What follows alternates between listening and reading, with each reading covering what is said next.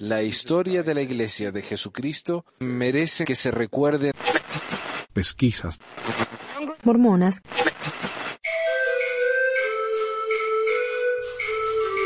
Bueno, bienvenidos a otro episodio de Pesquisas Mormonas. Les habla su pesquisador habitual de siempre y por ahora único, Manuel, desde aquí de la laringe del mormonismo en Ogden, Utah. Hoy es el 25 de septiembre. Imagino que el episodio va a estar en el internet en un par de días. Y hoy vamos a empezar con algo un poco diferente. Vamos a hacer algunas noticias de la iglesia o relacionadas con la iglesia.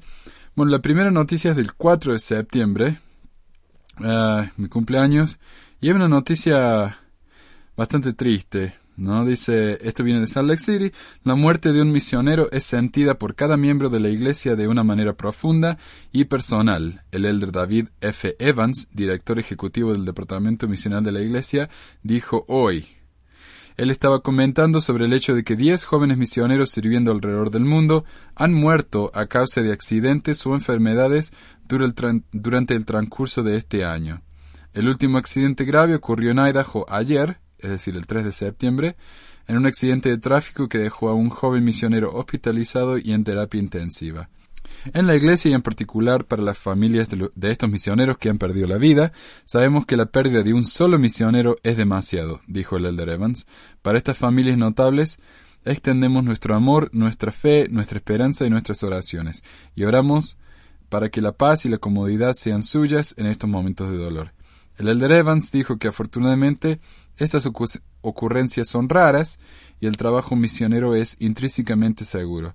La tasa de mortandad entre los misioneros es significativamente menor que los de su mismo grupo de edad en la población general. Las estadísticas que proporcionan una comparación exacta son difíciles de identificar, pero la información pertinente a la Organización Mundial de la Salud indica que la tasa anual de mortalidad entre los jóvenes de todo el mundo en este rango de edad es de aproximadamente 250 muertes por cada 100.000 habitantes. Para los misioneros, la cifra es menos de una vigésima parte de este número. Sin embargo, no existen estadísticas que puedan disminuir el dolor de la muerte de un misionero. La Iglesia hace todo lo posible para garantizar la seguridad de sus misioneros, ah, incluyendo la capacitación en buenas prácticas de salud y seguridad personal, instrucciones regulares en seguridad de automóviles y bicicletas y la consulta permanente con los líderes locales de la Iglesia acerca de la seguridad de las zonas y barrios particulares. El elder Evans dijo que las muertes de los diez jóvenes misioneros este año no representan una tendencia. Históricamente la muerte entre los misioneros es de un promedio de unos pocos por año, por accidentes o enfermedad. Un número similar de, muertes se produjeron en 2003 y en 2008. En otras noticias, la Iglesia eh, soporta económicamente a grupo apologético. Este es del 19 de septiembre. Eh, los apologistas de FAIR, eh, para aclarar otra vez, yo he explicado muchas veces, pero FAIR es un grupo de defensores de la iglesia que no son directamente parte de la iglesia, dicen, sino que son un grupo individual, particular, como se diría, independiente, que eh, hacen estudios, de voluntarios que hacen estudios y, hacen defensa de la iglesia.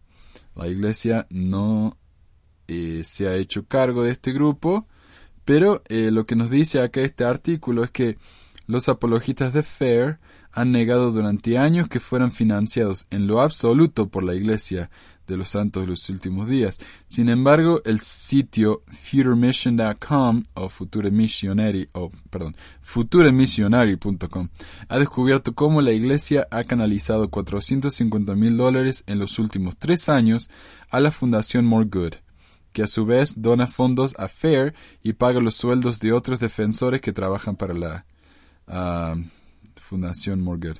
En el sitio web de la Fundación se establece claramente, apoyamos a la Iglesia de Jesucristo de los Santos de los Últimos Días en todos los sentidos, pero no somos su propiedad y no estamos operados por la Iglesia. ¿Y cómo se financia la Fundación?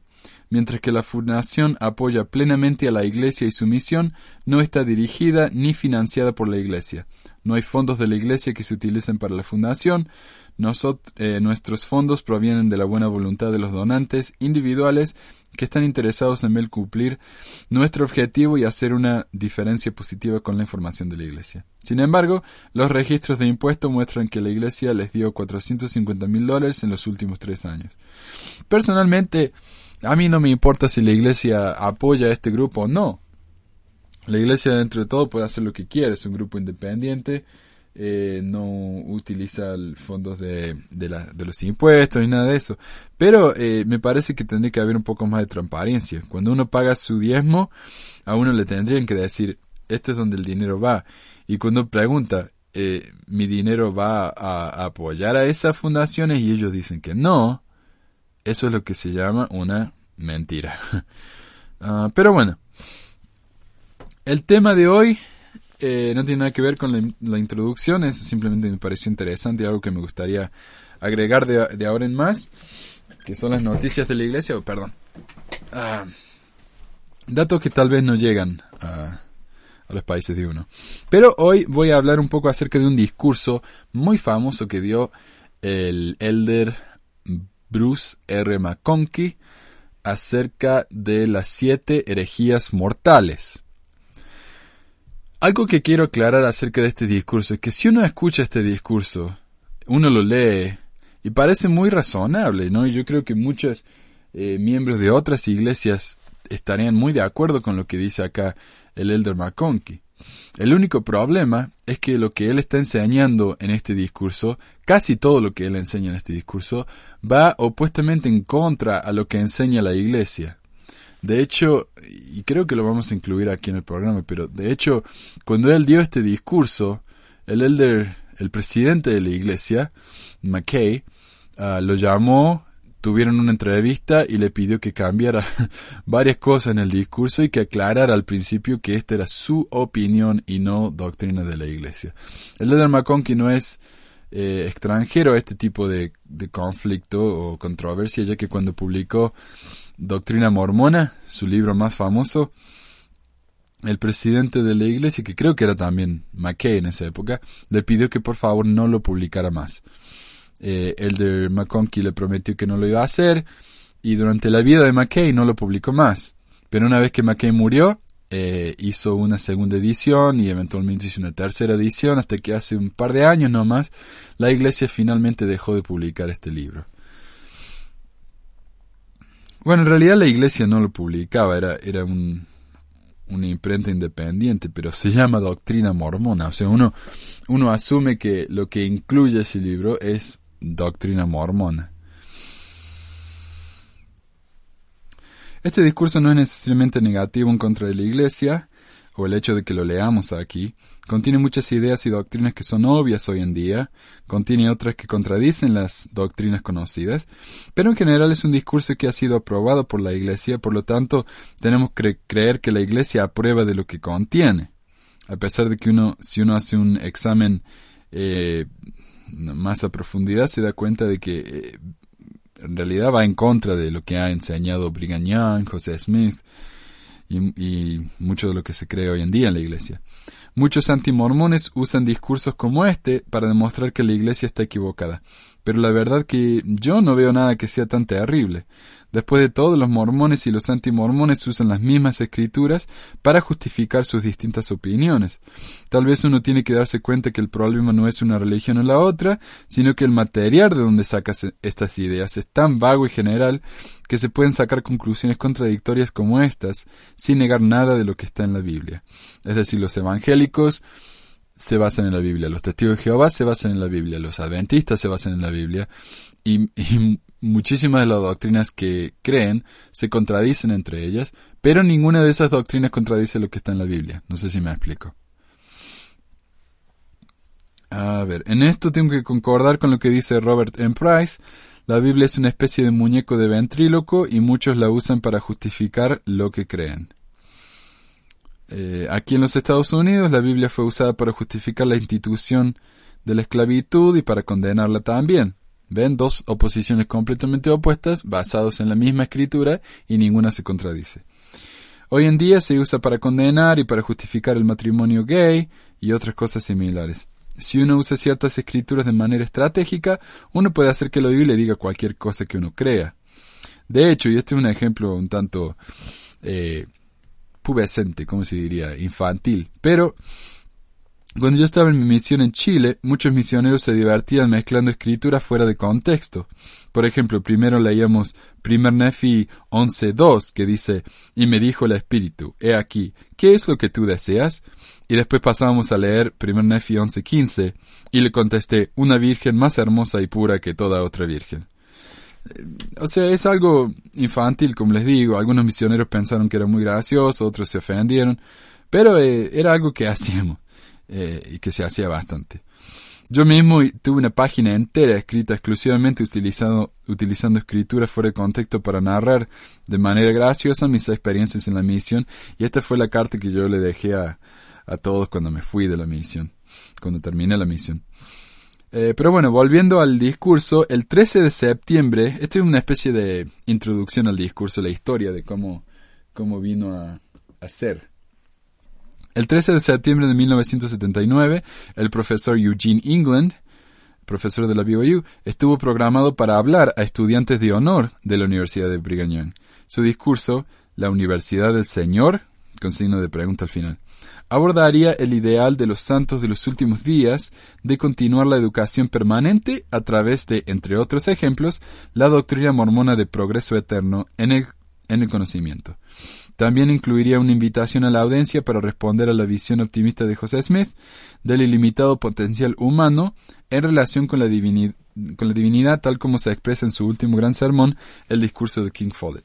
Si no saben, el discurso de King Follett fue donde eh, José Smith dijo públicamente por primera vez que Dios había sido un hombre y que pasó a eh, perfeccionarse y progresar hasta que llegó a ser un dios. Y por eso todos nosotros tenemos la oportunidad de llegar a ser dioses como él.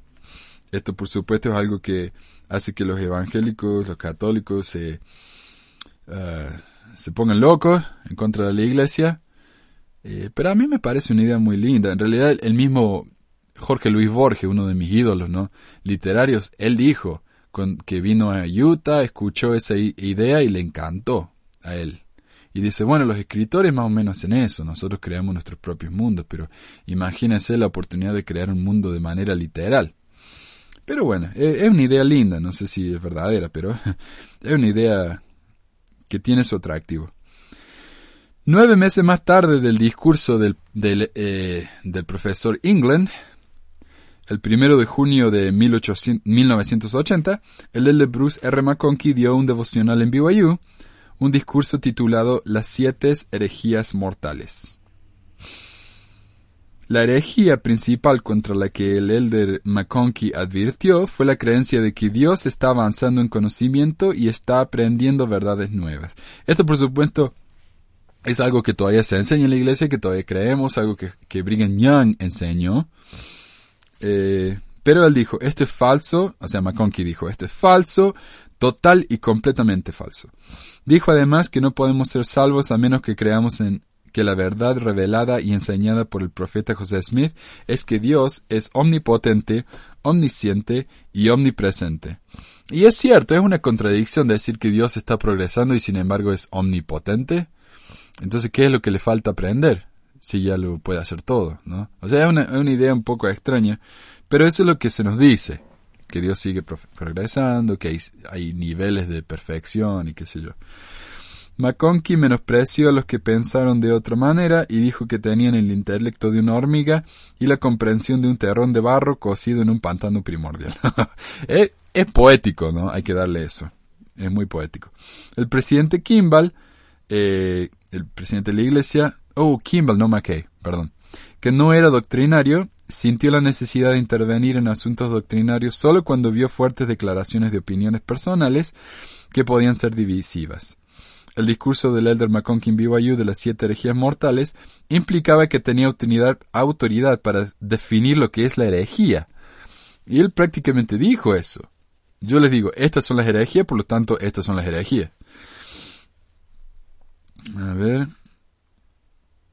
Postura contraria a los principios aceptados. Oh, ¿qué es una herejía? Es una postura contraria a los principios aceptados de una ciencia o arte, o como diría el presidente Bush, si no están a nuestro favor, están en nuestra contra. Si no creen exactamente lo que les decimos en la iglesia, son herejes. Eso es lo que significa. El presidente Kimball respondió al clamor causado por el devocional, llamando al Elder McConkie para hablar de la charla. Como consecuencia, el Elder McConkie hizo cambios a la charla para su publicación con el fin de declarar que él estaba declarando puntos de vista personales y no doctrina oficial de la Iglesia. De hecho, si uno va al sitio de FAIR, por alguna razón lo han puesto en el sitio de FAIR, uno puede eh, leer el discurso literal que dio él, porque está grabado, y al lado está el discurso que fue impreso, con todas las diferencias, y hay una diferencia bastante grande. El discurso impreso es mucho más corto que, lo que fue el, discurso hablado. Y lo que voy a hablar hoy es el discurso impreso, o sea que es el, el discurso menos controversial de los dos. A ver, McConkie le escribió al profesor England una carta comentando acerca de sus opiniones acerca de la progresión de Dios. En su respuesta, McConkie hizo varias afirmaciones acerca de Brigham Young, que finalmente captaron la atención de los grupos antimormones, quienes suelen citar esta carta. McConkie dice que mientras que es verdad que Brigham Young fue un profeta, que no siempre se habló, que no siempre habló como profeta, y que a veces expresó puntos de vista que no estaban en armonía con el Evangelio. ¡Auch! Y erró en algunas de sus declaraciones sobre la naturaleza y el tipo de ser que es Dios. Mm. Lo que hizo Brigham Young no es un modelo que nosotros podemos seguir. O sea, básicamente Brigham Young puede hacer eso porque él es el profeta, él puede dar su opinión si quiere acerca de temas doctrinales, pero nosotros no, porque no somos el profeta. Pero entonces esto no dice uno, ¿Qué es entonces lo que dijo Brigham Young que es verdadero y qué es lo que es opinión? Es muy difícil, ¿no? Decidir qué parte del discurso tengo que creer, qué parte del discurso tengo que considerar interesante, pero no necesariamente creer. Si elegimos creer y enseñar las partes falsas de sus doctrinas, estamos haciendo una elección que nos va a condenar. Eh, de nuevo, ¿cómo sabemos entonces cuáles son las partes falsas de la doctrina? De hecho, Este comentario de McConkie es muy curioso. Es cierto que Brigham Young dijo él mismo que a veces hablaba como hombre y que otras hablaba como profeta, pero con respecto al tema de la progresión eterna, él fue muy claro. De hecho, cuando Orson Pratt publicó artículos y libros diciendo lo que dice acá McConkie, que Dios ya no progresa, Brigham Young lo humilló en público, amenazó con excomulgarlo, para, y para más información hay muchísimo acerca de este conflicto entre los dos y sus teorías en Conflict in the Quorum, Orson Pratt, Brigham Young, Joseph Smith, por Gary Vergara. Es un libro interesantísimo y oh, no puedo hablar Interesantísimo que algún día vamos a, a incluir algunos de esos materiales porque me, me gustó mucho. Está muy bien escrito y muy bien investigado. Después de indicarle a England que dejara de hablar sobre el tema de la progresión de Dios o de compartir copias de su trabajo sobre el tema, McConkie declaró enfáticamente Es mi responsabilidad enseñar a la Iglesia cuál es la doctrina. Es tu responsabilidad repetir lo que yo digo o permanecer en silencio. De nuevo, ¿no? Lo que dice el presidente Bush, ¿está conmigo o en contra mía? O, de, o repetir lo que yo digo o te calla la boca.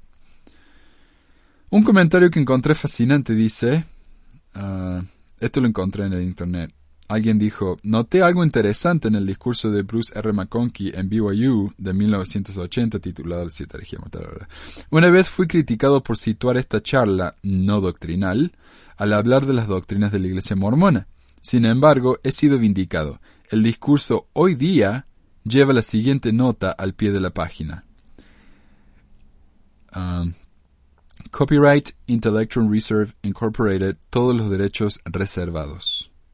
Como señaló mi detractor, la doctrina se encuentra en las obras publicadas por la Iglesia. Y es cierto, esto es algo que yo escuché. Por ejemplo, yo un libro que me gustaba mucho a mí leer fue La vida sempiterna, que habla acerca de experiencias después de la muerte que tuvieron varias personas, incluyendo líderes de la Iglesia, y este autor Crowther las puso, eh, las juntó y las puso en un libro llamado La vida sempiterna.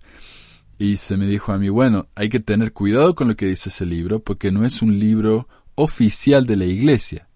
Fue publicado por Bookmark, creo, que a pesar de que publicaba todos los libros de la iglesia, no es parte de la iglesia. Si uno quiere leer doctrina oficial de la iglesia, tiene que comprar los libros que se venden ahí en el centro de distribución y que han sido publicados por Desert Books o por la iglesia misma. Entonces, ¿qué pasó con este discurso? Que la iglesia empezó a publicarlo. Entonces la iglesia le ha dado a este, a este discurso eh, su autoridad, su, uh, ¿cómo se diría? Eh, credibilidad, no sé. A ver, cualquier cosa que lleve el sello, el sello de derechos reservados por el Intellectual Reserve Incorporated ha pasado por el proceso de correlación y publicado por la Iglesia, por lo que es la doctrina oficial. El link a este artículo está en el website. Ahora pasamos entonces al discurso del presidente, no presidente, del elder Bruce R. McConkie llamado Las siete herejías mortales. Y tardamos 20 minutos nomás en empezar, así que estamos bien. He buscado y busco ahora la orientación y iluminación, iluminación que viene del Espíritu Santo de Dios. Deseo hablar por el poder del Espíritu Santo para que mis palabras sean verdaderas y sabias y apropiadas. Cuando cualquiera de nosotros habla por el poder del Espíritu, decimos lo que el Señor quiere que digamos, o mejor dicho, lo que el Espíritu diría si estuviera aquí en persona. Voy a salir de mi patrón normal y habituar y leer partes de mi presentación, porque quiero expresar sobria y precisamente los principios doctrinales incluidos y decirlos de una manera que no deje lugar a duda o pregunta. Voy a hablar sobre algunos asuntos que algunos pueden considerar que sean controversiales, aunque no lo deberían ser. Son cosas en las que debemos estar unidos y en la medida en que todos estamos guiados e iluminados desde lo alto, estaremos unidos. Si somos unidos y no hay desacuerdo entre los que creen y entienden la palabra revelada, vamos a progresar y a avanzar y a crecer en las cosas del Espíritu. Nos prepararemos para una vida de paz y felicidad y alegría aquí y ahora, y para una eventual recompensa eterna en el reino de nuestro Padre. Hay una canción, o una frase, o un refrán, o una leyenda, una tradición, o algo, me encanta eso, ah, que habla de siete pecados capitales. Yo no sé absolutamente nada acerca de ello y espero que ustedes tampoco lo sepan, porque es un pecado aprender acerca de otras religiones, ¿verdad? Pero bueno, ah, creo que lo que se está refiriendo acá es espero que no crean en ello. Eh, porque acá lo que nos está diciendo el Elder uh, McConkie es que si uno cree en algo equivocado, se va a ir al infierno. No, no al infierno, pero va a ser condenado. Y como en la iglesia solamente tenemos tres reinos celestiales y las tinieblas de afuera, me imagino que uno vaya a las tinieblas de afuera, no sé. Ah, mi tema es uno sobre el cual algunos pocos de ustedes, por desgracia, saben un poco. Se trata de las siete herejías mortales. No son las, las grandes herejías de una cristiandad perdida y caída, pero son herejías que se han introducido entre nosotros. Estas palabras fueron escritas por Pablo a ciertos santos antiguos. En principio se aplican a nosotros. Porque lo primero, cuando os juntáis en la iglesia, Oigo que hay entre vosotros divisiones, y en parte lo creo, porque conviene que también haya entre vosotros herejías, para que los que son probados se manifiesten entre vosotros. 1 Corintios 11, 18-19. Ahora voy a enumerar algunos aforismos. No hay salvación en creer una doctrina falsa. La verdad, oh, y sigue la verdad, la verdad diamantina, o sea, dura, como un diamante, la verdad sin mezcla de error, Solo la verdad conduce a la salvación. Lo que creemos determina lo que hacemos. Ningún hombre puede salvarse en la ignorancia de Dios y sus leyes. El hombre es salvo a medida que obtenga conocimiento de Jesucristo y las verdades salvadoras de su Evangelio eterno. De nuevo, entonces todos los que vivieron antes de Jesucristo están en problemas. Las doctrinas del Evangelio le pertenecen al Señor y no a los hombres, son suyas. Él las ordenó, las reveló y Él espera que nosotros las creamos. Ah, l- aquello acá dice que McConkie en la versión impresa del, del discurso tuvo que aclarar que estas eran sus opiniones, pero él no dice eso acá. Él dice que si uno no cree en esto se va, se va a ser condenado, así que me parece que no está diciendo que estos son sus opiniones, él está diciendo esto es como es. A ver, continuemos. Las doctrinas de la salvación no se descubren en un laboratorio o en una excursión geológica o acompañando a Darwin alrededor del mundo. Vienen por revelación y no de otra manera. Y, a riesgo de ofender a algunos de mis oyentes, tengo que decir que vi un, un programa que alguien compartió acerca de eh, una refutación completa y segura de Darwin y la teoría de la evolución, y me pareció que fue una de las cosas más ridículas que vi en mi vida. Ah, no solamente no comprobó nada de que Darwin estaba equivocado, sino que eh, la edición, la, la- elección de las personas a las que, la que entrevistaron fue bastante... eh, dejó tanto que desear. Yo esperaba algo mucho más... Eh, ¿Cómo se diría? Algo que, que lo probara uno intelectualmente, pero este video fue tan triste de ver. Y es que mucha gente no entiende de qué se refiere eh, la teoría de Darwin, lamentablemente.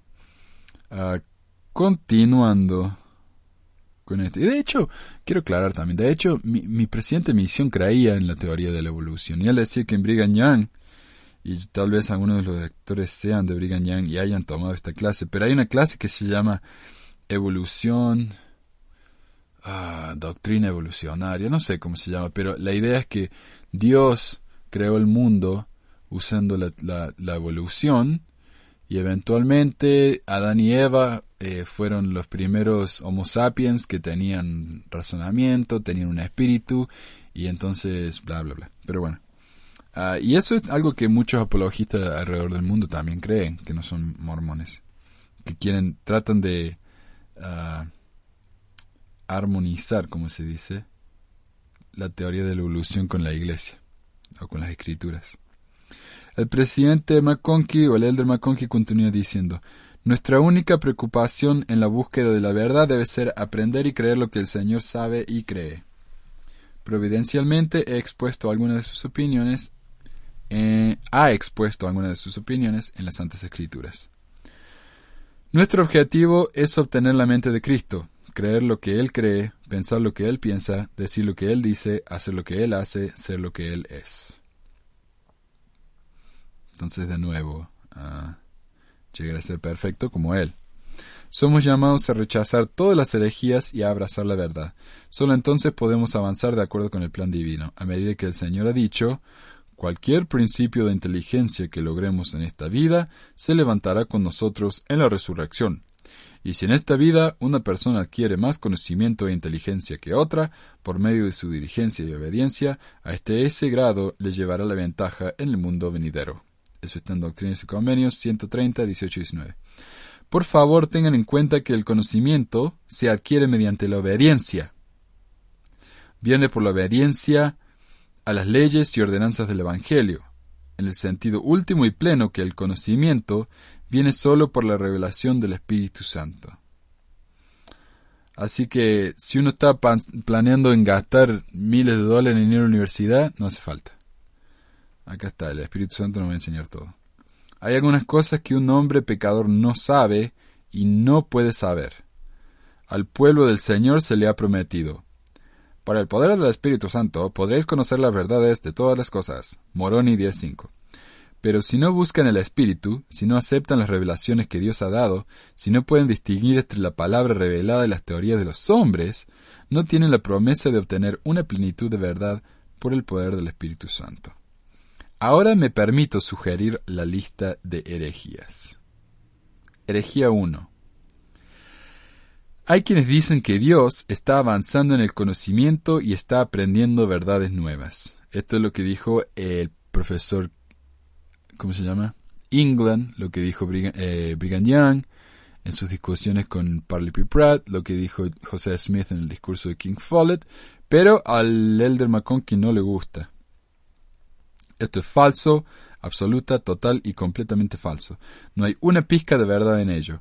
Esto surge de una visión totalmente retorcida e incorrecta del sermón de King Follett y de lo que se entiende por progreso eterno. Dios avanza en el sentido de que sus reinos y sus dominios se multiplican, no en el sentido de que Él aprende nuevas verdades y descubre nuevas leyes. Dios no es un estudiante, Él no es un técnico de laboratorio, no está postulando nuevas teorías sobre la base de experiencias pasadas.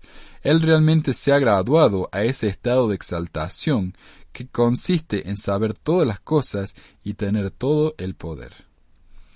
La vida que Dios vive se llama la vida eterna. Su nombre, uno de ellos, es eterno, usándose esa palabra como sustantivo y no como adjetivo.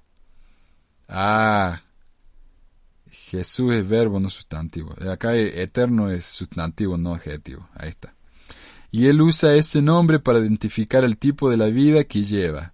La vida de Dios es la vida eterna, y la vida eterna es la vida de Dios. Esas dos vidas son una y la misma. La vida eterna es la recompensa que obtendremos si creemos y obedecemos y andamos rectamente ante Él.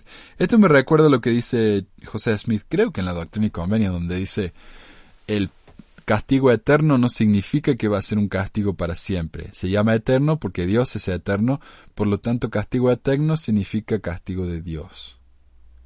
Y no va a durar para siempre. Y la vida eterna consiste en dos cosas. Se trata de la vida en unidad familiar y también de heredar, recibir, poseer la plenitud de la gloria del Padre. Cualquier persona que tiene cada una de estas cosas es un heredero y poseedor del más grande de todos los dones de Dios, el cual es vida eterna. La progresión eterna en, consiste en vivir la clase de vida que Dios vive y de aumentar en reinos y señoríos eternamente. ya lo dijo. ¿Por qué alguien debería suponer que un ser infinito y eterno que ha supersedido nuestro universo por casi 2.555 millones de años, que hizo los cielos siderales, cuyas creaciones son más numerosas que las partículas de la Tierra, y que es consciente de la caída de cada gorrión, ¿por qué alguien podría suponer que un ser así tiene más que aprender y nuevas verdades por descubrir en los laboratorios de la eternidad? Ah, es totalmente más allá de mi comprensión. ¿Aprenderá él algo un día que vaya a destruir el plan de salvación y vuelva al hombre y al universo en una nada no creada o inexistente? ¿Va a encontrar un mejor plan de salvación del que ya se ha dado a los hombres en incontables mundos? Yo nunca pensé eso. Yo lo que pensé cuando se me dijo que Dios era estaba progresando es que es simplemente que tal vez encontró una mejor manera de hacer algo o una manera de hacer algo diferente que uno no, no tiene conocimiento. O sea, no es que de repente va a aprender algo que contradice lo que aprendió antes. Es medio ridículo. O sea, uno, uno cuando aprende a hacer carpintería no es que de repente va a empezar a soldar metal. Eso no tiene que ver. Si uno aprende a ser carpintero, aprende mejores maneras de ser un carpintero. Y eso es lo que yo entendí.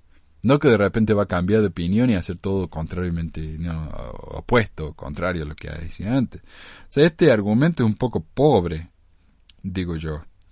La verdad salvadora, como ha sido revelada y enseñada, formal y oficialmente por el profeta José Smith en los discursos sobre la fe, es que Dios es omnipotente, omnisciente y omnipresente. Él conoce todas las cosas, Él tiene todo el poder, Él está en todos los lugares en los que su Espíritu está presente, y a menos que creamos y conozcamos esta doctrina, no podemos tener la fe para la vida y la salvación. De nuevo, si no creemos en esto, no nos vamos a salvar. Eso es lo que está diciendo.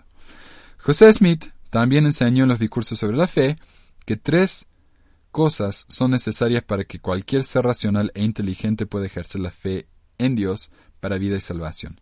Estos se conocen como 1. La idea de que realmente existe, o sea, Dios existe. 2. Una idea correcta de su personalidad, de sus perfecciones y atributos. Y 3. Un conocimiento perfecto de que el curso de la vida que está viviendo es de acuerdo a la voluntad divina. O sea, conocer a Dios y hacer lo que Él quiere, básicamente. Los atributos de Dios son el conocimiento, la fe o el poder, la justicia, el juicio, la misericordia y la verdad. Las perfecciones de Dios son las perfecciones que pertenecen a todos los atributos de su naturaleza. Lo cual quiere decir que Dios posee y tiene todo el conocimiento, posee y tiene toda la fe o el poder, posee y tiene toda la justicia, todo el juicio, toda la misericordia, toda la verdad. Él es sin duda la encarnación y la personificación y la fuente de todos estos atributos. Ah, ¿Alguien supone que Dios puede ser más honesto de lo que ya es? Tampoco necesita nadie suponer que hay verdades que Él no conoce o conocimiento que Él no posee. Así enseñó José Smith y estas son sus palabras. Sin el conocimiento de todas las cosas, Dios no sería capaz de salvar a ninguna de sus criaturas. Ah, ¿Por qué? Ah, dice, ¿por qué?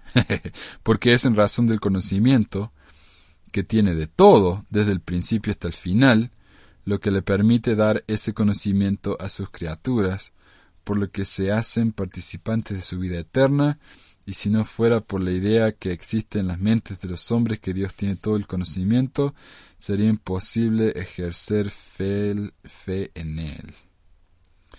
Yo no sé si esto es cierto, porque, miren, los budistas creen en Buda, no es un dios, pero lo ven como un ser superior y Buda no sabe todo. El Buda es un ser también que progresó, fuera un hombre. Ah, hmm. el Buda era un hombre, progresó, llegó a ser lo que es. Ah, pero yo creo que el Buda nunca dijo que él era todopoderoso, todo omnisciente, etc. Y sin embargo, más gente cree en el Buda de los que creen en Jesucristo. Así que no sé. Desde el punto de vista de uno, sí, uno piensa que nadie va a creer en Jesucristo, pero la verdad es que la gente cree en Jesucristo sin creer en ninguna de estas cosas. Es fácil dar argumentos así generales diciendo, eh, esta es la manera en que todo el mundo va a creer. Y cuando en realidad no, hay, hay gente que cree en cosas diferentes. Hmm.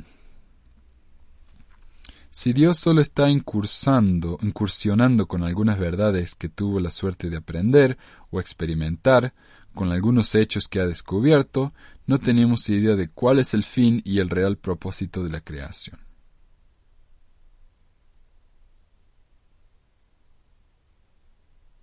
De nuevo, ¿por qué no? Yo puedo saber cuál es el fin de la creación sin que Dios sea, eh, eh, eh, como se dice, estable, que nunca se mueva, que progrese. no entiendo por qué es una contradicción.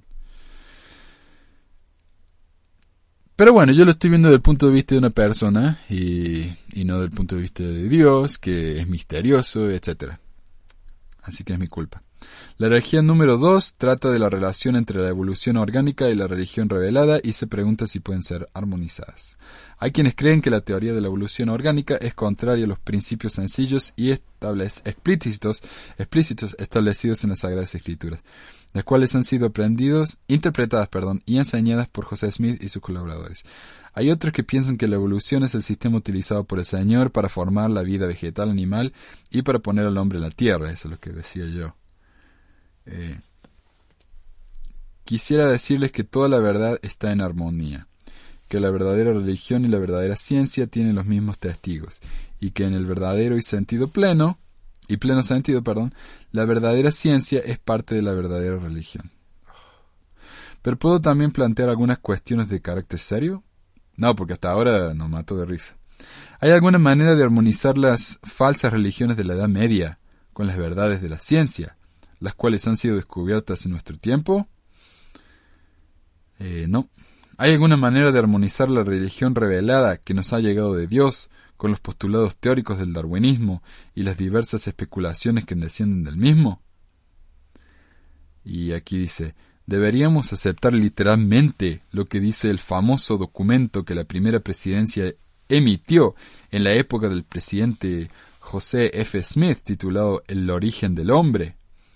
Es la doctrina del Evangelio que Adán estaba de pie junto a Cristo en poder y fuerza e inteligencia antes de que se pusieran los cimientos del mundo, que Adán fue colocado en esta vida como un ser inmortal, que no había muerte en el mundo para él o para cualquier forma de vida hasta después de la caída, que la caída de Adán trajo la muerte temporal y espiritual en el mundo, que esta muerte pasó a ser una consecuencia para todas las formas de vida del hombre, de los animales, de los peces, de las aves y de las plantas, que Cristo vino a rescatar al hombre y a todas las formas de vida de los efectos de la muerte temporal traída al mundo a través de la caída, y en el caso del hombre de una muerte espiritual también, y que este rescate incluye una resurrección para el hombre y para todas las formas de la vida.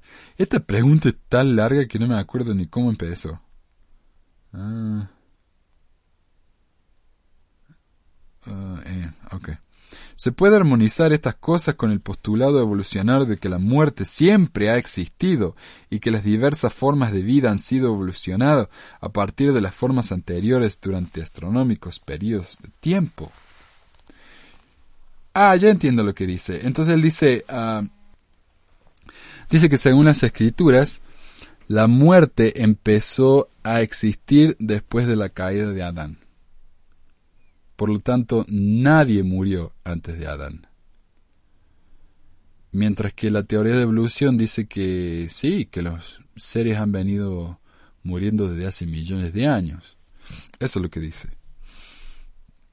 Entonces podemos armonizar las escrituras con, con la teoría de la evolución y es una buena pregunta, es una muy buena pregunta. Para mí que no, no se puede. O uno cree una cosa o uno cree la otra. Si uno cree en, las escrituras, en la Biblia, literalmente, uno tiene que admitir que el mundo fue creado en seis días, que, ah, que Adán, no, Noé realmente llevó miles y miles y miles de animales de todo alrededor del mundo, incluyendo osos polares, elefantes, etcétera, en su arca, eh, mulitas, eh, de todo, ¿no? Eh, mamuts que existían en esa época, de todo. Si uno realmente cree en la Biblia de una manera literal, no, no se puede armonizar la Biblia con la ciencia. Y esta es una muy buena pregunta que hace acá el presidente, el, perdón, el Elder McConkie.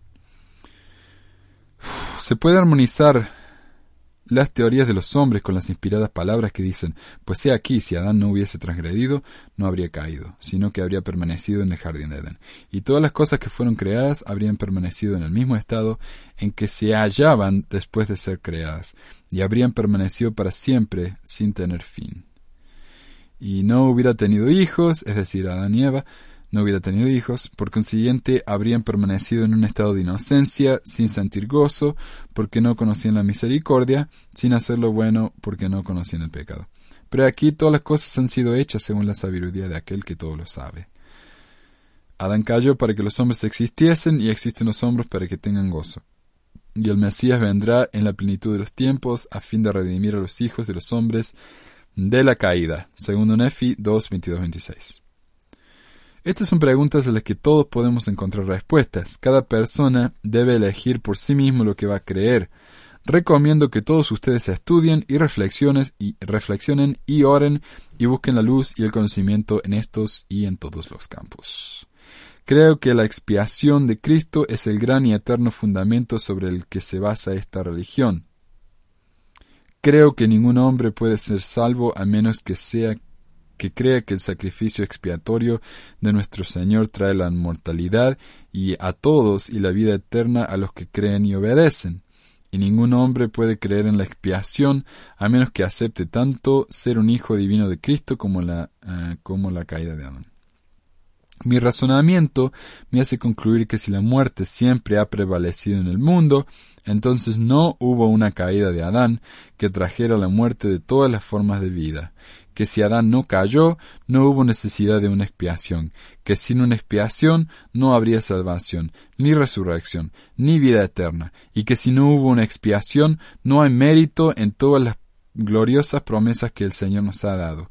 Creo que la caída afecta al hombre, a todas las formas de vida y a la tierra misma, y que la expiación afecta al hombre, a todas las formas de vida y a la tierra misma. Entonces básicamente él dice, no hay forma de que la teoría de Darwin sea cierta y no hay forma de armonizarlo con las escrituras porque las escrituras hablan de manera literal. Herejía 3. Hay quienes dicen que casarse en el templo nos asegura una eventual salvación Algunos han supuesto que las parejas que se casan en el templo y que cometen toda clase de pecado y quienes luego pagan una multa obtendrán su salvación, su exaltación final. Eh, sí, esta es una idea bastante estúpida. Yo nunca escuché esto en la iglesia. Ah, tal vez en los años 80, 70, pero nunca escuché esto yo. Si uno va al templo, eh, se va a salvar. Así que esta parte es medio aburrida, medio obvia, así que la vamos a saltear. Eh, concuerde con la doctrina de la iglesia, así que no hay nada realmente interesante. Nada que aclarar, nadie cree eso hoy en día, que yo sepa. ¿No? Herejía 4. Hay quienes creen que la doctrina de la salvación de los muertos ofrece a los hombres una segunda oportunidad para salvación. Conocí a un hombre, ya fallecido, que no era miembro de la iglesia, que era un degenerado réprobo que encontraba placer, como él suponía, viviendo a la manera del mundo. estoy seguro que lo conoció. Un cigarrillo colgaba de sus labios. Qué degenerado.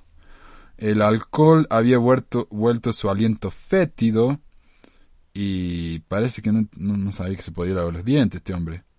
Y las historias profanas y obscenas ensuciaban sus labios. Su estado moral dejaba mucho que desear. Su esposa era miembro de la iglesia, tan fiel como podía ser bajo estas circunstancias. Un día ella le dijo, ¿sabes que la iglesia es verdadera? No, perdón, ¿sabes que la iglesia es verdadera? ¿Por qué no te bautizas? Él respondió, Por supuesto que sé que la iglesia es verdadera, pero no tengo ninguna intención de cambiar mis hábitos, solo para unirme a ella. Prefiero vivir como lo hago.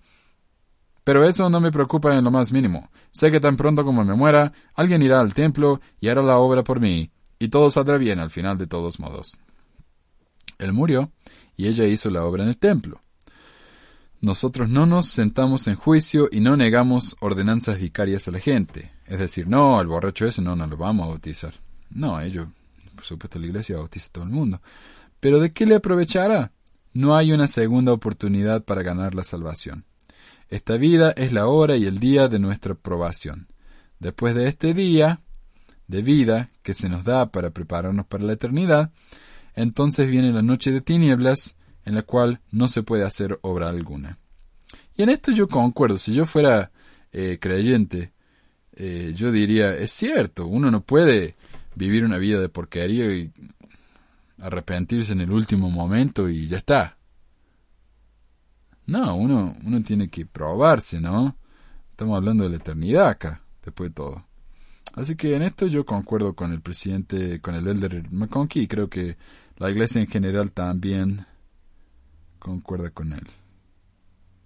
Así que vamos a saltear también un par de párrafos. Herejía 5. Hay quienes dicen que hay progresión de un reino a otro en los mundos eternos o que los reinos inferiores eventualmente progresan a los reinos superiores. Eh, tampoco nunca escuché esto. De hecho, encontré lo contrario. O sea que me parece que estoy de acuerdo con él acá. Dice, esta creencia adormece a los hombres en un estado de seguridad carnal. Esto hace que se digan, Dios es tan misericordioso, seguramente nos salvará a todos. Finalmente, si no ganamos el reino celestial ahora, con el tiempo lo haremos. ¿Por qué preocuparse? Esto permite a las personas vivir una vida de pecado, aquí y ahora, con la esperanza de que eventualmente serán salvados. Yo no sé por qué él sigue diciendo serán salvados. O sea, es como que si hay un reino celestial y nada más. Pero la iglesia habla un reino celestial, reino terrestre, reino celestial. Reino celestial es el más bajo de todos. Y la única gente que va a ir al reino, o sea, las tinieblas de afuera, son los que niegan el Espíritu. Por lo que me han dicho muchos líderes, la única gente que puede negar el Espíritu sería el profeta y los apóstoles, o alguien que haya visto a Jesucristo y hablado con él y después lo haya negado uno como miembro común no puede negar al espíritu. O sea que gente como Hitler, eh, los, degenerados más grandes de la historia, como no, no tuvieron el espíritu, no lo negaron. Por lo tanto, esa gente puede ir al reino celestial. Y me parece que no estoy exagerando ni inventando nada acá. Y honestamente, como miembro de la iglesia fiel que fui, yo siempre pensé, la verdad que si vamos a ir al reino celestial y es muchísimo mejor que esta vida, y esta vida a mí no me molesta. pero pensamos que en el mundo eh, celestial no nos vamos a enfermar, no nos vamos a morir, no va a haber uh, todas las miserias que vivimos aquí, no, no va a haber hambre porque nuestro cuerpo no va a necesitar comida. O sea, ¿quién no quisiera vivir en un lugar así? Y el próximo es el terrestre, que es incluso mejor. Y después encima de eso está el mundo celestial, o el reino celestial, donde uno va a tener que trabajar por toda la eternidad creando mundos, decepcionándose con la gente que uno cree, de vez en cuando creando un diluvio dos. Entonces, yo siempre pensé, hay gente, la manera que lo comparé es esta, hay gente que se moriría por ser líderes, posiciones de liderazgo, y hay gente que da todo por ser presidente, da todo su dinero, su vida, su tiempo. Eh, a mí no me gustaría eso. Yo estoy conforme con una vida tranquila, una vida en paz, una vida eh, cómoda. Y, y, para andar sacrificándome por toda la eternidad. Y estamos hablando de la eternidad, no estamos hablando de un tiempo eh, largo, estamos hablando de la eternidad. Imagínense que después de 50 millones de años uno ya como que se empieza a aburrir. Ah. Entonces, después uno tiene que estar toda la eternidad creando un mundo, eh, haciendo cosas como esta. Nunca me pareció atractivo a mí esa idea, nunca. Y yo siempre dije, yo estoy bien con el celestial, o el, terrenal mejor, pero... Entonces acá nos, está hablando... Eh, McConkie como que si fuera el, el, celestial o nada. Uno se condena para él. Y uno dice, bueno, pero la eternidad es cuando uno, uno mira y dice, oh, pero yo podría haber estado ahí, podría haber llegado a ser un dios y no lo logré. Eso para la gente va a ser como un infierno. Yo no lo creo eso. A mí se me enseñó que cada uno va a recibir lo que se merece. Si yo me merezco el celestial es porque eso es lo que yo quiero es porque eso es lo que me hace feliz. Yo, e, es muy, para mí está muy equivocado que mucha gente piense que es un castigo. ¿No? Ah, pero bueno, ya no creo, así que no sé por qué estoy eh, discutiendo este tema. Ah, incluso como no creyente, como yo nunca me encontré con Jesucristo ni nada, lo peor que me puede llegar a pasar es que, vaya a ser que me vaya al reino celestial, ahí está. Uh, espero que no esté ofendiendo a nadie. Realmente esa no es mi intención. Lo que yo estoy tratando de presentar esta lógica, ¿no? Uh, incluso como, como un inicuo que abandonó la iglesia y qué sé yo qué, igual me voy a ir a un mundo que es mucho mejor que este, si la iglesia es verdadera. Así que para qué preocuparse, ¿no? Uh, continuando. La verdadera doctrina es que todos los hombres resucitarán, pero saldrán en la resurrección con diferentes tipos de cuerpos, algunos celestiales, algunos terrestriales, algunos celestiales, y algunos con cuerpos incapaces de soportar ningún tipo de gloria. Perdón, el, teléfono me está sonando como loco. Ah, a ver. Ahí está. Ah, el cuerpo que recibiremos en la resurrección determina la gloria que recibiremos en los reinos que han sido preparados. De lo que están en el mundo celestial ha sido escrito, y serán siervos del Altísimo, mas a donde Dios y Cristo moran no podrán venir por los siglos de los siglos. Está bien. Ah, igual se nos dice que la gente en el reino celestial puede venir y visitar. Así que, de última, mi esposa me puede ir a ver de vez en cuando, ¿no? Con su esposo nuevo. De los que tuvieron la oportunidad de entrar en el nuevo y sempiterno convenio del matrimonio en esta vida y que no lo hicieron, la revelación dice, Por lo tanto, cuando están fuera del mundo ni se casan ni se dan en casamiento, sino que son nombrados ángeles en el cielo, ángeles que son siervos ministrantes para ministrar a aquellos que son dignos de un peso de gloria mucho mayor y predominante y eterno. Sea que soy, soy una persona espectacularmente buena pero no me caso, voy a ser un siervo para toda la vida, un esclavo. Porque estos ángeles no se sujetaron a mi ley, por tanto no pueden tener aumento, sino que permanecen separada y solitariamente, sin exaltación, en un estado de salvación, en su estado de salvación, y por la eternidad y en adelante no son dioses, sino ángeles de Dios, para siempre jamás. Doctrina y Convenio 132, 16, 17. 17. Ellos ni progresan de un reino a otro, ni tampoco un reino inferior puede ir a un reino superior. cuando cualquier progreso eterno que exista está dentro de la misma esfera. O sea, uno puede llegar a ser el mejor jugador del reino celestial de fútbol, pero nunca puede llegar uno al reino eh, terrenal o celestial. Herejía 6. Hay quienes creen o dicen creer que Adán es nuestro Padre y nuestro Dios. Sí, algunos creen. Mm, ¿Y, quién es esa persona que lo cree? Brigham Young.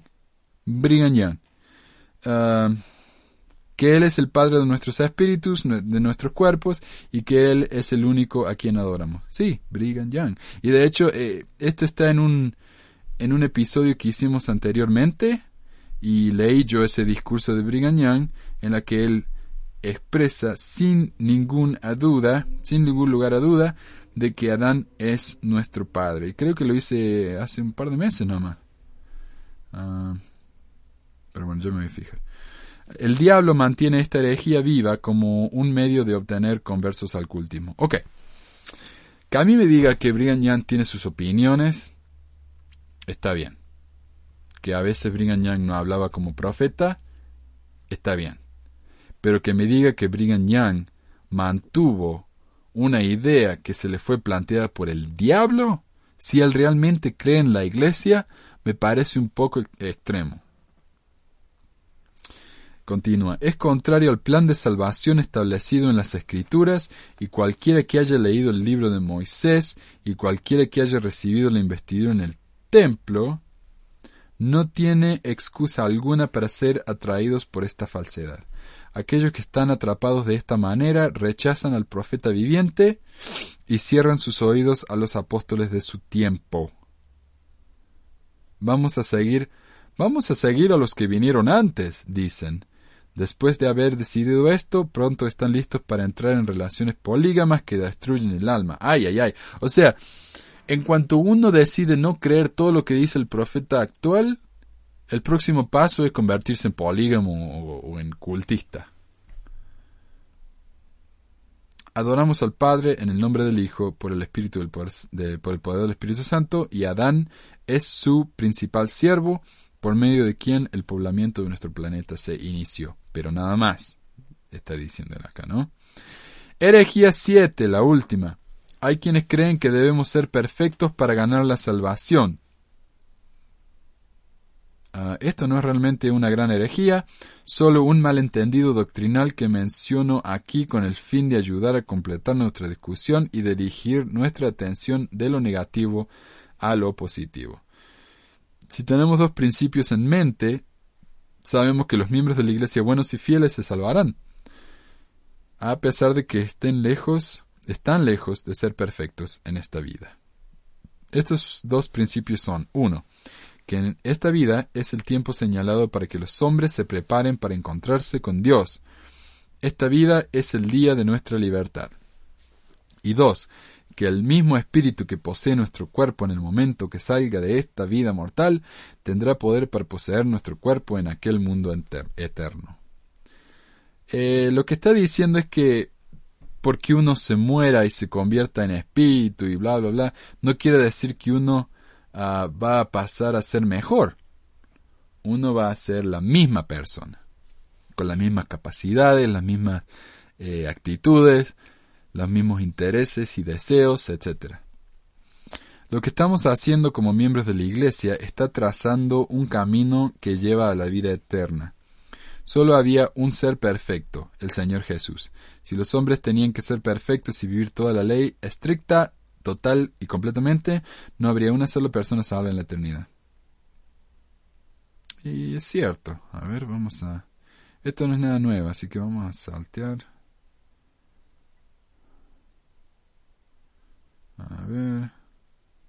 Ahora no digo que estas son las últimas grandes herejías que prevalecen entre nosotros. Hay otras que podrían citarse. Mi sugerencia en relación con todas las doctrinas y los principios es que nos convertimos en estudiantes de las Sagradas Escrituras y que conforman nuestro pensamiento y nuestras creencias a lo que se encuentran en los libros canónicos. Tenemos que estar menos preocupados por los puntos de vista y opiniones que otros han expresado y de ver directamente la fuente que el Señor nos ha dado. Luego llegaremos a una verdadera comprensión de los puntos de su doctrina. Y si seguimos ese curso, pronto encontrarán que avanza en una dirección diferente a la que el mundo persigue. No vamos a estar preocupados con los puntos de vista intelectuales y las expresiones de las personas no inspiradas. Entonces no importa lo que digan los profesores, científicos, no importa porque no son inspirados. Pronto tendremos que obtener por nosotros mismos el testimonio del Espíritu de que estamos llevando a cabo un curso que es agradable al Señor. Y este conocimiento tendrá una purificación y santificación y edificación influenciada. Y edificación influenciada sobre nosotros. Ahora, para tener las cosas en perspectiva, vamos a identificar las tres grandes herejías en toda la cristiandad. Ellas no prevalecen entre nosotros, por suerte, pero son partes de la densa y universal oscuridad que cubre la tierra y borra de la mente de los hombres las verdades sobre las que les resta la salvación. Suena terrible y no suena peor que la gente de las otras iglesias que dicen lo mismo de, de, cada uno. Los mormones se van al infierno, los testigos se van al infierno. Ah. Y eso es lo que me mata a mí. A ver si alguien me puede ayudar. Yo propuse a alguien que me, que me dijera, ¿por qué no vienen al programa y me dicen y me explican cuál es la diferencia entre los cristianos, que se llaman cristianos, y los mormones? ¿Por qué dicen que los mormones no son cristianos? Ah, no encontré a nadie que quiera hacerlo. Vamos a ver si, si puedo encontrar alguna explicación, pero por lo que yo entiendo, los cristianos de la época de Cristo e incluso por los próximos 200 años después de la muerte de Jesucristo, ellos no concordaban entre sí. Había muchísimos tipos de sectas. Estaban los gnósticos, estaban los que eran más eh, conservadores judíos, ¿no? O sea, había muchísimas sectas que no, que no se, que se contradecían. ¿Sí? Por eso uno lee el, el Evangelio de acuerdo con Marco, eh, eh, Mateo, etcétera, y, no es el mismo mensaje. Cada uno tiene su punto de vista que es un poquito diferente. Y el, el hecho de los apóstoles, mucho más diferente. Y así, ¿no? Las cartas de Pablo, mucho más diferente. O sea, porque estos apóstoles eran cada uno de una, de una secta de la cristiandad diferente. Ah, entonces, ¿qué es la cristiana? ¿Por qué a mí me dice alguien ellos no son cristianos? ¿Quién dice? O sea, ¿quién los hizo los policías de la, de la cristiandad? Yo eso es lo que no entiendo. Pero yo lo veo desde un punto de vista de, de, un, de alguien de afuera. Por eso tal vez no entiendo. Pero yo, yo invito que alguien venga acá y que me explique a mí por qué los mormones no son cristianos o por qué cierta religión no son cristianos. Yo no les voy a contradecir porque no tengo ninguna, ninguna agenda ni ningún, ningún plan eh, ningún propósito, simplemente quiero entender. Realmente no, no me importa quién tiene la razón, porque después de todo me voy a ir al mundo celestial igual. Dice ah, el Elder McConkie, la verdad más grande que el hombre conoce es que hay un Dios en el cielo que es infinito y eterno, que Él es el creador, sustentador y preservador de todas las cosas, que nos creó a nosotros y a los cielos siderales y ordenados, y que se estableció un plan de salvación mediante los cuales podemos avanzar y progresar y llegar a ser como Él. La verdad que pertenece a Él es que nuestro Padre en el cielo, que tiene un cuerpo de carne y huesos, tangible como el del hombre, que es una persona literal y que si creemos y obedecemos sus leyes podemos ganar la exaltación que Él posee. Esa es la mayor verdad y el concepto más glorioso conocido por la mente humana. ¡Wow! Y lo contrario a ello es la mayor herejía en toda la tierra. La herejía cristiana a la que Dios se refiere es que la deidad es una esencia espiritual que llena la inmensidad del espacio, que es tres seres en uno. ¿Cómo va a ser tres seres si es un espíritu que llena el espacio? Ah, ¿Tres seres que llenan el espacio? No entiendo. Que no fue creado, que es incorpóreo, incomprensible, que no tiene un cuerpo, partes o pasiones, que es una nada espiritual, que está en todas y en ninguna parte. Estos son los conceptos escritos en los credos que pueden encontrarse en las iglesias del mundo. La, segunda verdad, la segunda verdad más grande en toda la cristiandad pertenece a la filiación divina del Señor Jesucristo, es decir, que es hijo de ahí viene la palabra filiación. Incluye la eterna, la verdad eterna de que estaba predestinado en los consejos de la eternidad para venir a la tierra y ser el redentor de los hombres, de venir y redimirlos de la muerte temporal y espiritual traída sobre ellos por la caída de Adán. Esta segunda gran verdad es que Cristo realizó el sacrificio expiatorio infinito y eterno, por medio del cual todos los hombres se levantarán en la inmortalidad, y a aquellos que creen y obedecen se les será concedido también la vida eterna. Ahora, la segunda herejía más grande en toda la cristiandad está diseñada para destruir las glorias y las maravillas de la expiación infinita y eterna. Se trata de que los hombres son salvados simplemente por sus palabras, por la gracia de Dios, sin trabajo, sin esfuerzo de su parte. La tercera verdad más grande que conoce la humanidad es que Dios, es que el Espíritu Santo de Dios es un revelador y santificador, que es un espíritu, un personaje de espíritu, que su asignado ministerio y el trabajo en la cabeza de la edad eterna es dar testimonio del Padre y del Hijo, revelar a ellos y a sus verdades a los hombres.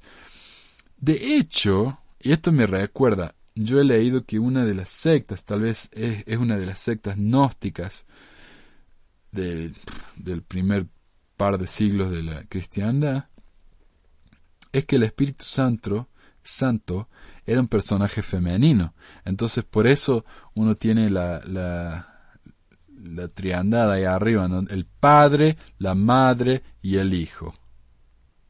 Lo cual tiene sentido si uno se pone a pensar. ¿Por qué esconde tanto Dios a su esposa? Porque se va a ofender. Es una diosa. Es como si mi esposa se fuera a ofender por lo que, ah, qué sé yo, mi hijo de dos años dice acerca de ella. Es un chico, uno sabe que lo que dice son estupideces. ¿Por qué se va a ofender la Madre Celestial con lo que uno dice? Ah, eso yo no lo entiendo. Pero esto es lo que una de las sectas cristianas creían, que el Espíritu Santo era un personaje femenino. Y eso yo no lo veo hoy. Entonces, es algo que ha desaparecido de, de la tradición cristiana o de una de las tradiciones cristianas. A ver, ¿dónde estaba? Su trabajo es limpiar y perfeccionar las almas humanas, quemar la escoria y el mal de las almas humanas como por fuego, es lo que llamamos el bautismo de fuego. Lo contrario de esto es la tercera más grande herejía en toda la cristiandad. Es que la revelación ha cesado, que la boca de Dios está cerrada, que el Espíritu Santo ya no inspira a los hombres, que los dones del Espíritu han sido eliminados después de la muerte de los antiguos apóstoles y que ya no es necesario seguir el curso que trazaron. Y sin embargo, yo no escucho ningún profeta en el púlpito durante la conferencia diciendo esto es lo que me dijo Jesucristo desde la última conferencia que hemos tenido, bla, bla, bla. No, todo lo que tenemos son reglas de cuándo los chicos pueden ir a la misión, de qué tan grandes pueden ser los barrios. O sea, es como que ya no, no hay revelación. Y que alguien me, por favor, me diga si estoy equivocado porque no me interesa y repartir mentiras acá, ¿no? Yo quiero que me expliquen o que me corrijan si estoy mal. ¿Qué revelación hemos recibido? En los últimos, qué sé yo, 100 años. Para mí que ninguna. Después de que terminaron Doctrina y se acabó. Eh, no creo que las herejías que he nombrado sean comunes en la Iglesia. Creo que la gran mayoría de los miembros de la Iglesia creen y entienden verdaderas doctrinas y traten de aplicar los principios verdaderos en sus vidas. Por desgracia, hay algunas personas que agitan y revuelven estas cuestiones, quienes sienten que tienen razones para quejarse, quienes quieren difundir sus propias filosofías, filosofías que según lo que los jueces de Israel pueden discernir no están en armonía con la mente y la voluntad y el propósito del Señor. Nos corresponde a nosotros creer la verdad, tenemos la obligación de saber qué es la verdad y entonces tenemos la obligación de caminar en la luz y ampliar y aplicar las verdades que hemos aprendido nosotros mismos y a influir a los demás a hacer lo mismo. Quiera Dios que seamos prudentes en lo que hacemos para que podamos buscar la verdad, para que podamos vivir en armonía con la verdad, para que podamos dar testimonio de la verdad, que podamos en consecuencia tener la alegría la paz y la felicidad aquí y ahora y ser herederos, herederos en su momento de la recompensa eterna en el reino de nuestro Padre. Esta es mi oración por mí y por todos y por todos los miembros de la Iglesia y por los honestos buscadores de la verdad en todas partes y lo presento en el nombre de Jesucristo. Amén.